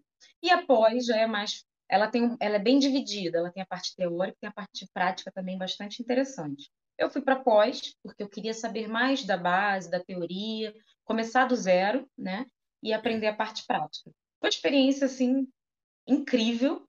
Eu amei a pós de paixão, até porque eu consegui fazer boa parte dela presencial. E aí a gente fazia umas experiências dentro da sala de aula, que era assim, uma coisa de louco. Eu sou apaixonada, só de falar já me dá coisa. Legal. E aí, e muito assim, como é, como eu te falei, né? Nós, profissionais de psicologia, ah, somos profissionais e seres humanos. Então, você tem uma sala lá com 20 pessoas, onde você, para aplicar a técnica, você vai precisar se expor. Porque para saber se aquilo realmente funciona, você se coloca ali. Então, muitas vezes você é o, o cliente, né? Então, a gente foi ganhando ali uma força com aquelas pessoas, né? Você vê o poder da experiência. Foi ganhando uma força, porque a gestalt terapia, desculpa que eu vou fazendo umas coisas assim, uns Não. links muito loucos, mas a gestalt terapia, ela acredita na relação. Sem relação não há terapia. Se a gente tem uma boa relação, uma relação saudável no setting terapêutico, eu ensaio para uma relação saudável do lado de fora, que é a minha vida, né? Então, assim, aí você vai criando, é, além de, de muita força e de autoconhecimento, você vai criando um laço. E esse laço, sendo saudável, ele é o maior ganho dessa terapia. Porque você aprende que aquilo é que é bom, aquilo que é saudável. E você pode ir replicando isso na tua vida. Então, após, para mim, tiveram dois ganhos muito interessantes. É, um, um a mais, um plus para o meu autoconhecimento, né? E as técnicas que a gente aprendeu lá, que foram coisas assim incríveis. Claro que houve ali no finalzinho, né, a pandemia, então eu fui para online, que não é tão interessante para essa vivência, Uhum. mas aconteceu. E logo depois eu terminei, eu nem tinha terminado ainda. Eu, eu acabei entrando numa outra pós de sexualidade humana que tem a ver com o meu trabalho com as mulheres, né? Então, eu fui por esse caminho, assim. Eu, eu participei como coautora de um livro falando sobre autoconhecimento e autocuidado, e eu já fazia grupos femininos, eu já trazia o assunto da sexualidade, porque foi uma, uma- um momento muito meu, assim. Eu trago muito do que é meu para o meu trabalho.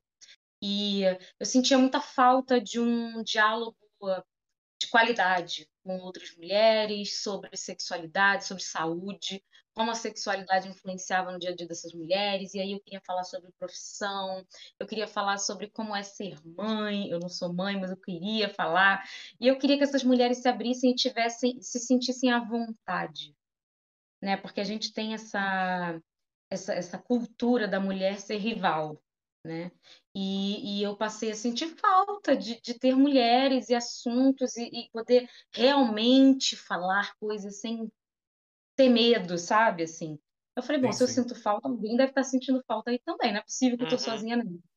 E aí, como a minha irmã é psicóloga também, uma psicóloga incrível, ela não, não é da minha área, ela é, ela é mais voltada para psicanálise, e isso é ótimo, porque a gente se complementa muito bem, são olhares diferentes para a mesma coisa, né? E a gente dividiu um consultório. Eu falei, olha, vamos comigo, porque eu quero chamar outras mulheres e a gente junto vai fazer uma festa e a gente faz um, uma duplinha aqui dinâmica e ela super topou, tanto que ela faz a pós também junto comigo. E aí a gente começou a juntar umas mulheres, assim, e foi sensacional, até que mais uma vez eu, eu vou ter que dizer, veio a pandemia, a gente teve que dar uma pausa nesse, nesse processo. Foi muito difícil para mim pessoalmente, porque ter que vir tudo para assim, para online para mim foi muito difícil. Uhum. Apesar de eu ter me adaptado bastante, mas a pós funcionou bem assim, sabe? Primeiro é, é um olhar muito da prática da coisa, que foi muito legal. E agora esse da sexualidade humana, ele está mais voltado para a teoria, né? A gente está vendo umas coisas assim por outros olhares, olhares médicos, olhar da ciência, né? Não, não necessariamente um olhar clínico, porque a ênfase da, da minha primeira pós em Gestalt foi uma ênfase clínica, né? E esse não, esse já é um outro olhar, sabe? Mais para agregar conhecimento mesmo, para a gente poder dividir isso, né? Sim. Poder tratar dessa questão. Não, é, isso é uma experiência muito legal. Nada, relaxa. E eu vou então vou mais longe ainda. Eu vou, eu vou perguntar aonde entra a Amora nesse meio do caminho. Então, a Amora veio na pandemia, sabe? Eu tenho algumas questões aí, eu vou sair completamente da psicologia, porque assim, realmente não tá ligado, tá? Porque eu tenho algumas questões de saúde né, que eu vim descobrindo ao longo do tempo, são doenças autoimunes, né? E, e elas me, me geram muito desconforto físico, né? Muita dor, muito incômodo, urticária, um monte de coisas. E aí, ao longo do, do tempo, acho que o meu primeiro diagnóstico foi em 2012. E aí veio hipotiroidismo, veio lúpus, veio fibromialgia, veio uh, epilepsia, é, até aneurisma. Então, assim, eu fui descobrindo umas coisas muito loucas na minha vida. Eu fui precisando cuidar da saúde, né, de um jeito assim que eu não, não sabia fazer. E aí, quando a gente chegou, quando eu cheguei num momento onde minha, as minhas doenças estavam em remissão, que é quando ela fica ali dormindo, né? Ela não, ela não vai curar, porque não cura mesmo, é crônico, mas ela dá uma dormida, ela dá uma descansada. Então, quando eu cheguei nesse momento, eu comecei a perceber umas coisas na, na minha no meu corpo, né? Coisas diferentes, que não eram dor, que não eram inchaço, que não eram coisas assim. E eu percebi que eu era, que eu tinha uma alergia. E aí eu fui buscar uns produtos naturais para fazer sabonete, shampoo, coisas para mim. Porque eu é, queria fazer. Eu sempre tive um incômodo, tá? Incômodos com plástico, incômodos com separação de lixo, incômodos com o meio ambiente. Isso sempre uhum. fez parte de mim. Mas de forma muito pequena, assim, da minha vida, né? Eu ia olhando para essas coisas, tentando substituir algumas coisas. Falei, quer saber? Eu vou dar uma estudada, ver. Muito reduzido, porque eu não me deslocava mais. Então, fiquei com um tempo, assim, meio ocioso. Falei, vai ser agora. Eu sempre tive vontade de fazer isso. Comecei a estudar essas composições químicas é, com material natural, para fazer coisas para mim. E aí, quando eu fiz, eu achei aquilo tão incrível. E eu sou o tipo de pessoa que eu vendo as coisas para as pessoas sem, sem vender. É, se eu me apaixonei por aquilo, eu quero que todo mundo tenha, sabe? Quero que todo mundo faça. Eu sou chata, eu sou esse tipo de chata. E aí eu conheci os óleos essenciais, né? Comecei a usar, né? E aí eu ia, olha aqui pro meu marido, olha minha mãe, olha meu pai, minha tia. Aí fui mostrando um monte de gente. Aí eu já comprava para todo mundo, eu queria que todo mundo usasse. Falei, eu vou usar isso nos cosméticos. Fiz para mim. comecei a dar para minha tia, para minha prima, para não sei quem, até que as pessoas falaram assim: acabou, eu quero mais. Acabou, eu quero mais, eu quero mais, eu quero mais. Ah, então me vende, porque eu falei, tia, acabou o material, vou ter que fazer.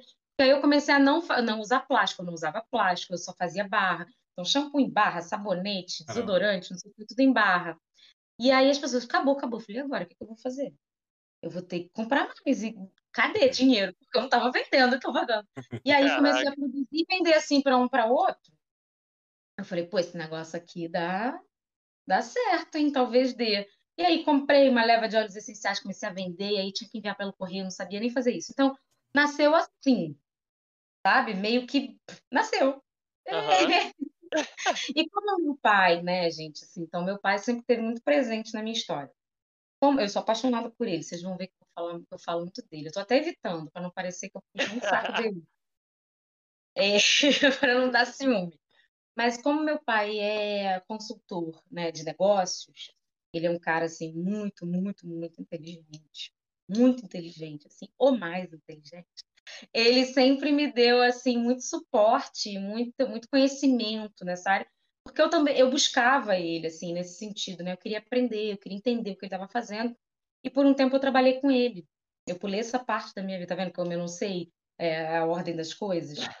É, eu sempre trabalhei é, e por muito tempo trabalhei na prefeitura, depois fui, eu trabalhava na Secretaria de Esporte e Lazer do município, depois eu fui para uma ONG que prestar aqui, que fazia projetos da secretaria, então eu fiquei muito tempo, foi o tempo que eu morei lá para Tijuca, né, Grajaú e tal, e aí em algum momento eu falei, cara, quero voltar para casa, eu não quero mais isso não. E aí eu voltei para casa e falei, pai, eu acho que eu vou trabalhar com você, porque meu pai, ele era do, do boca a boca, né, um cliente falava com outro, falava com outro, meu pai não tinha material de marketing. E aí eu peguei comecei a estudar marketing digital, olha só, eu vou, eu vou nos lugares assim, né, meio perdido. Comecei a estudar marketing digital, que eu falei, eu vou trabalhar com meu pai, eu vou colocar o material dele aqui, porque eu sempre admirava ele, assim, eu falei, como é que você atende, uh, sei lá, a capacidade total dele, 10 clientes, com o conhecimento que você tem, essa coisa incrível que você faz, você pode alcançar muita gente. Olha quanta gente pode estar precisando disso que você traz com uma forma assim. Ele fala de um jeito simples, você entende, ele é muito, Legal. sabe, objetivo, prático. Então eu ficava assim, admirada com aquilo. Eu falei, não pode ficar restrito a 10 Sim. pessoas. E eu queria que ele trabalhasse menos. Então eu falei, bom, vamos fazer um curso e a gente faz assim. Eu comecei a estudar e sem querer eu vendi isso para ele, né? E ele uhum. acreditou. Uhum. E aí a gente foi. E eu pensei depois, bom, então se eu estou estudando isso, eu também vou poder aplicar isso na psicologia. Eu estava terminando a faculdade. Então foi uma coisa também que a gente entendeu que ia ser usado, né? Se não fosse para isso, ia ser usado de alguma forma. E aí eu tinha esse conhecimento prévio, né? Por isso que eu fui até lá. Agora voltando, eu tinha esse conhecimento prévio, falei, vai ser e Amora, porque assim, Amora, né? Não faz muito sentido isso. É, quando eu era criança, eu passava as férias com os meus padrinhos, né, com a minha prima, com os meus primos, em Cabo Frio, num condomínio, tinha uns pés de amora, assim, gigantescos, e muita amora legal. na rua da casa. E eu tenho uma memória muito viva dessa época, né, de que... E a gente pegava amora, e quando a gente pega a amora do pé, a mão fica toda roxa, né? E eu ia para casa toda roxa, a gente ia para casa com a roupa roxa, sabe? Aqui, mãe, aqui, pra minha mãe fazer geleia de amora, que a gente é, amava. Que. E a amora até o talo, depois ainda levava aqui, mãe, faz geleia, fogo, faz o quê? E a gente, assim, e vivi anos da minha vida indo para aquele lugar, e era tão bom, e era assim, para mim, eu escolhi a Amora, né, na verdade, por isso, assim, porque, por essa lembrança de família, família, coisa gostosa, era um momento de felicidade.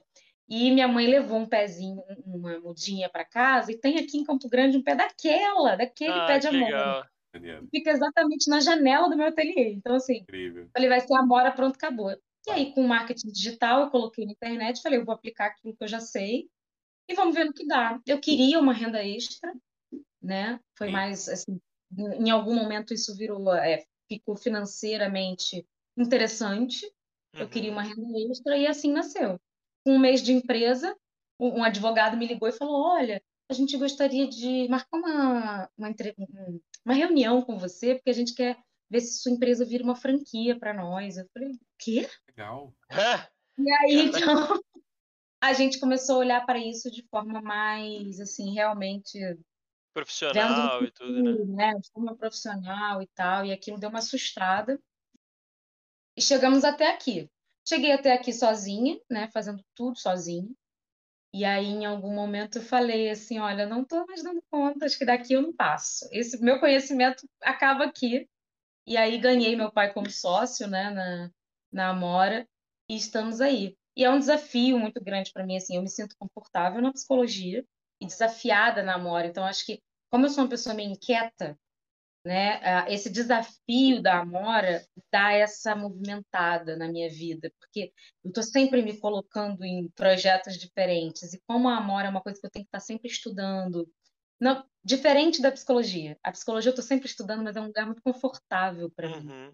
Lugar que eu já tô ali, é, é, o meu lugar, né? Então, namora não, é uma coisa assim, eu tenho que estudar química, eu tenho que pesquisar produtos naturais que eu não conhecia, eu tenho que inovar, eu tenho que criar, né?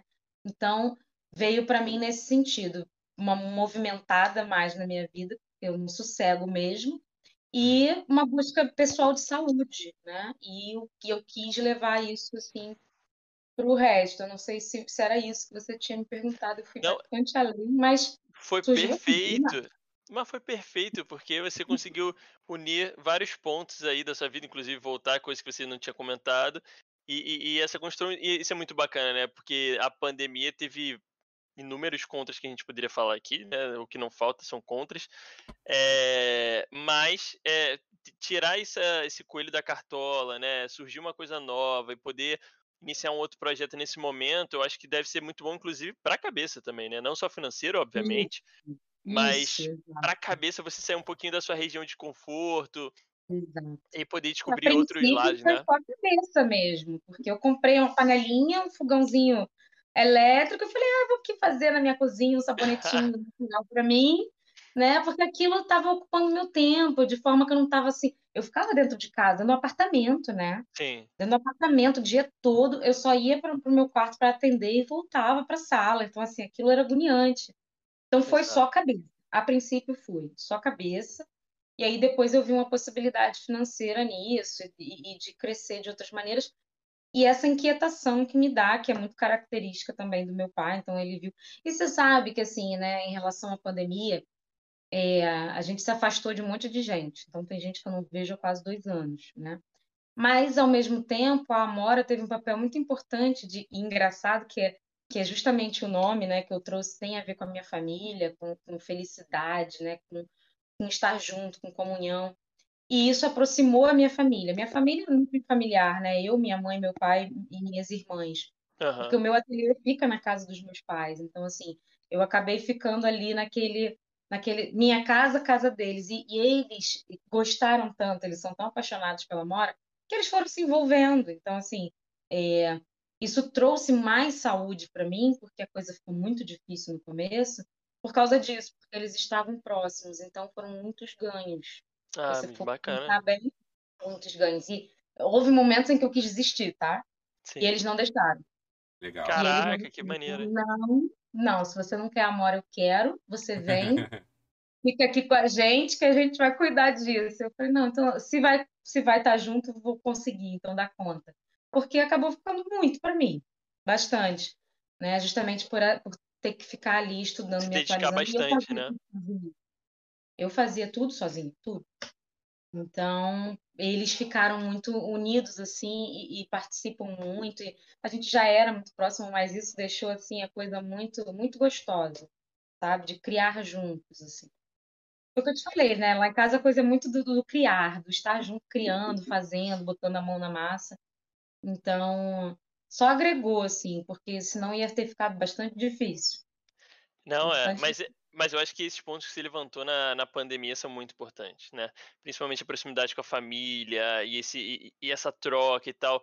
Tantas famílias aí, infelizmente, foram separadas, distanciadas devido à pandemia, então a gente estar tá unido nesse momento é muito importante e por uma coisa tão bonita, tão é, é natural, né, que aconteceu, então é, e, e, com propósito, né, foi um propósito para você, algo para te é. fazer bem e que isso acabou expandindo para outras coisas, né? Então, Uhum. é, eu acho que linkando, você falou que não tinha nada a ver com a psicologia, mas linkando aí, fazendo esse link, é, eu acho que tem um link sim do tipo, é a gente fazer coisas para se fazer bem, né? Porque a gente acaba fazendo muitas coisas, né, fora. E aí, a partir do momento que a gente é para si, é, essa coisa só para você, ela pode se expandir e acaba fazendo bem para outras pessoas, né? Então, se você quer bem para frases bem clichês, comece fazendo bem É. para você mesmo. Porque É já é um aí. ótimo começo. É. É, realmente foi uma saúde mesmo. Basicamente uma busca eu queria abandonar umas coisas que eu tinha em casa, assim, porque se você vai pesquisar bem a fundo, a gente coloca muita coisa tóxica na né? E, e não é só uma questão de que vai para os rios e mares, né? É, Você absorve 80% do, da- do que você coloca na tua pele. Então, é, o que será que a gente não está A gente está passando de sabonete no corpo, de shampoo, de creme, tentando buscar mesmo uma forma mais saudável de me cuidar. Porque, Caramba. além da coceira que me dava, né, por causa dos produtos, então eu fui vendo que tinham outras questões mais até importantes. E aí, realmente, eu acho que a partir do momento que eu passei a me cuidar melhor, é, as minhas relações também foram ficando bastante, é, com mais qualidade, né? Bastante é, saudáveis também, né? Não Sim. também É, E eu já só vou dar um. Aliás, pra galera que quiser conhecer onde acha, Tainá já deixa aqui, a gente vai deixar lá na- no YouTube Uhum. também, mas se quiser fale onde encontrar. É amorabio.com.br, o site, e na, no Instagram, amorabio. Perfeito, que eu já fiquei aqui, ó, de olho, porque eu tenho muitos problemas de, de pele, assim, tudo que acontece em mim explode na pele. Então, Uhum. é, já tô, gostei disso que você falou aí, vou, vou dar uma olhadinha, virar cliente. Então, quem É, quiser, e, e o emocional tem muito disso, né? De, da muito, gente também muito, colocar as coisas para fora na- de forma física, né? Das, as próprias doenças autoimunes que eu trouxe são doenças muito comuns da, da emoção, né? São exato, doenças que vêm a partir do sofrimento psíquico. Então, é, se cuidar de modo geral, né? Faz ajuda. muito sentido se você pensar que está tudo ligado, né? Exato. E está mesmo, a gente vê nitidamente, né? Às vezes você tá com uma dor ou alguma coisa estoura, no meu caso é pele também, e você fica tentando entender o que que é. E aí quando você para e vê que Uhum. é simplesmente porque você tá muito estressado, tá muito triste ou alguma coisa Sim, daquilo ali, né? Então, procure se cuidar, eu acho maravilhoso esse trabalho que você está fazendo, porque é, é, linka tudo. Acaba que você falou que não tem nada a ver, mas eu acho que tem tudo a ver, porque é É cuidar do verdade. corpo e cuidar da, da, da mente, então isso está conectado de todas as formas, né? E eu vou deixar todas essas redes sociais da, da Tainá para vocês procurarem, vai estar lá no nosso vídeo do YouTube, a gente vai divulgar também lá no Instagram.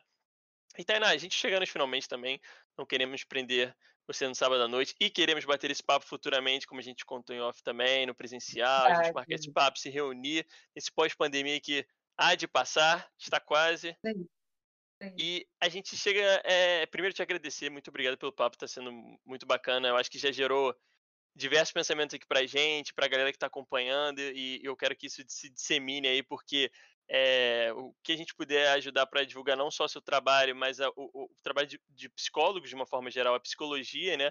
Essa importância sim, sim. que é, a gente tá, tá dentro dessa.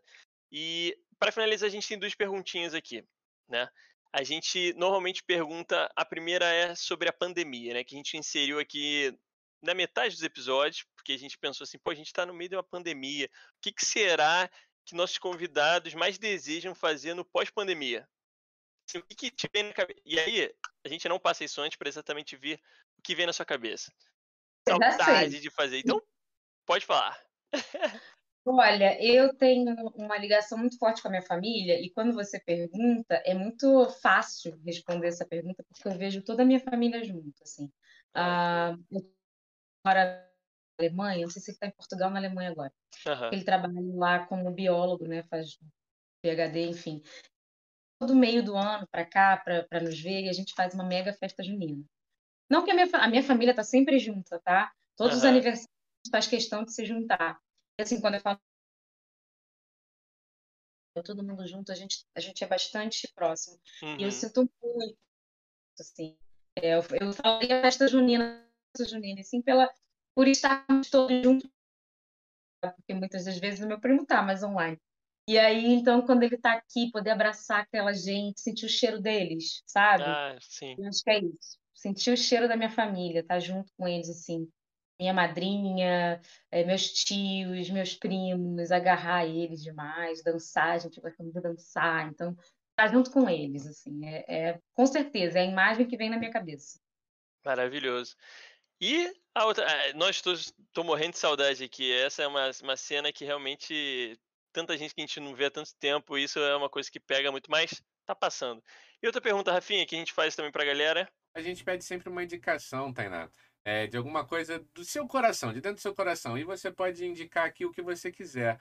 Né? A gente pede essa indicação para os nossos ouvintes e para a galera que acompanha a gente ter ali uma lembrança da Tainá, de uma coisa que, entre... que ela gosta de se entreter. Pode ser livro, filme. O pessoal já indicou página de Instagram pra gente, frase motivacional, vídeo no YouTube, um filme, uma série que você viu que você acha legal para dividir. Não, não precisa se prender a um também, pode ser vários. Também não precisa ser algo novo, pode ser um filme que você viu lá quando criança e fala com você até hoje. Manda umas indicações aí, por favor. É, vai ficar difícil, porque nomes agora me fogem todos, mas eu, eu diria assim que em relação à, à psicoeducação, uhum, você me perguntou até sobre essa nova geração que está vindo aí, eu indicaria que, que as pessoas buscassem informação sobre o que é, é psicologia, sobre o que são os transtornos mais frequentes aí nessa pandemia. E se você pode seguir, eu vejo muito, a partir do meu até, se vocês olharem lá, né, e Tainá Martins, vocês vão poder ver outros psicólogos. Então, assim, eu costumo colocar lá, e, e não é em busca de, de clientes, porque os clientes que vêm são muito naturais, assim, de indicação. Mas lá tem muita informação sobre transtorno psicológico para você poder identificar algo que está acontecendo, para você buscar ajuda, informação sobre como é a terapia, é, eu dou indicação de livros, de outros psicólogos para seguirem, porque são outras vertentes e outros olhares. Então, é, eu acho que a minha indicação seria é, leiam, leiam sobre, mesmo que seja um livro de autoajuda, assim, as pessoas são muito críticas em relação à autoajuda, mas a autoajuda traz uma viagem muito boa sobre si também. É, leiam, busquem é, a psicologia e, e, coloquem a psicologia de forma mais natural na vida de vocês, porque é, a gente tem muita coisa para dizer.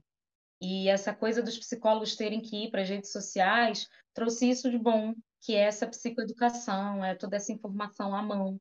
Você não precisa de grande coisa, você não precisa comprar um bom livro de psicologia né, para estudar teoria, você pode pegar aquilo já mastigado na rede social. Então, é, a gente tem muito para dizer, a gente quer dizer, eu quero mais dizer do que fazer dancinha de TikTok. Assim, muito dizer. Então, então, assim, busquem esses psicólogos, tem muita gente boa aí, tá?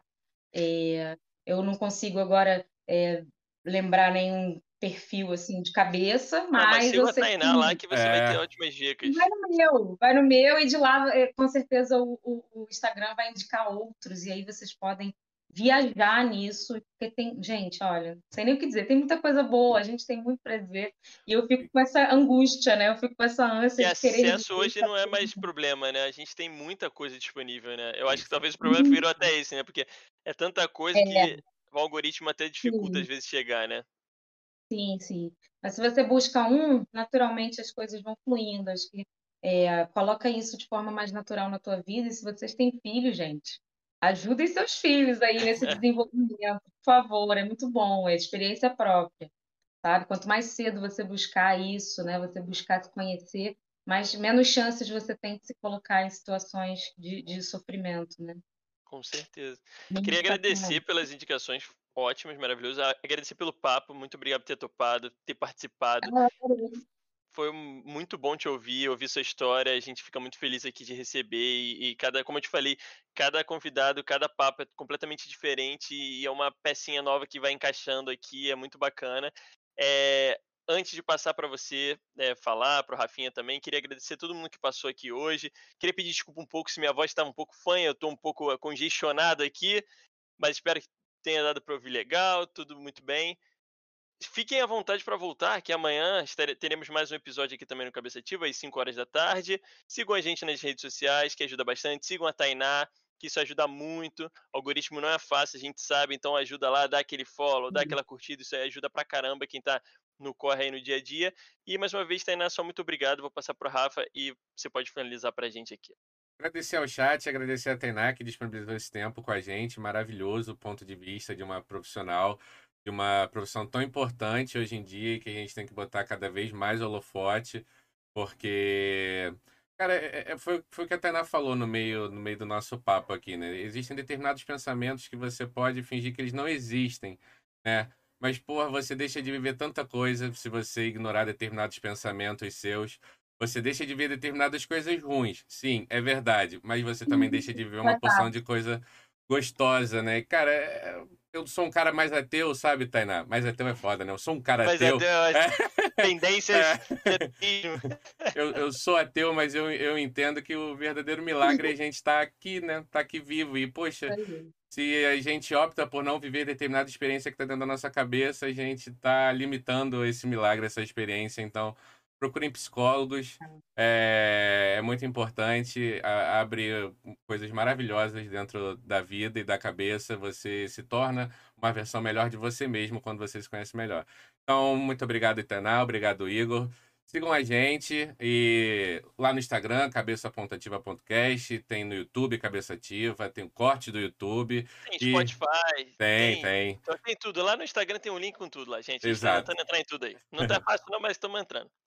Um beijo a todos e deixa aqui a palavra final com a Tainá. Muito obrigado pela, pela essa passagem de tempo com a gente, Tainá. E pode finalizar, Valeu, por favor. Gente, adorei. Adorei, adorei muito. Já quero voltar, já tô doida para voltar.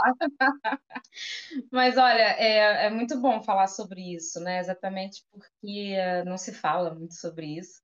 Mas tudo que a gente pode fazer, tudo que a gente puder fazer para viver o aqui e agora da melhor maneira possível é, é válido porque é só, é só, existe o futuro porque existiu aqui agora. Então, viver plenamente né, faz muito bem, é o saudável. Né? Então, vamos buscar saúde, seja ela como for, seja essa busca como for, cada um na sua, mas vamos buscar saúde, né? vamos buscar viver é, as relações e, e, a vida do jeito que ela vier, porque, como o Rafa falou, né, nem sempre é bom, às vezes é ruim mesmo, mas faz parte. É, é, se entregar para o ruim e saber que isso passa e que virão outras coisas é o que é realmente viver né, de forma consciente. Então, vamos viver de forma consciente, vamos viver o agora, e se precisarem de ajuda, contem comigo, né? Eu estou aí para isso. Sigam aí todas as coisas que eles disseram, me sigam também, né? A gente está trabalhando para isso. E muito obrigada por me ouvirem. Muito obrigada. Prazerzão. legal. É legal. E, e é isso.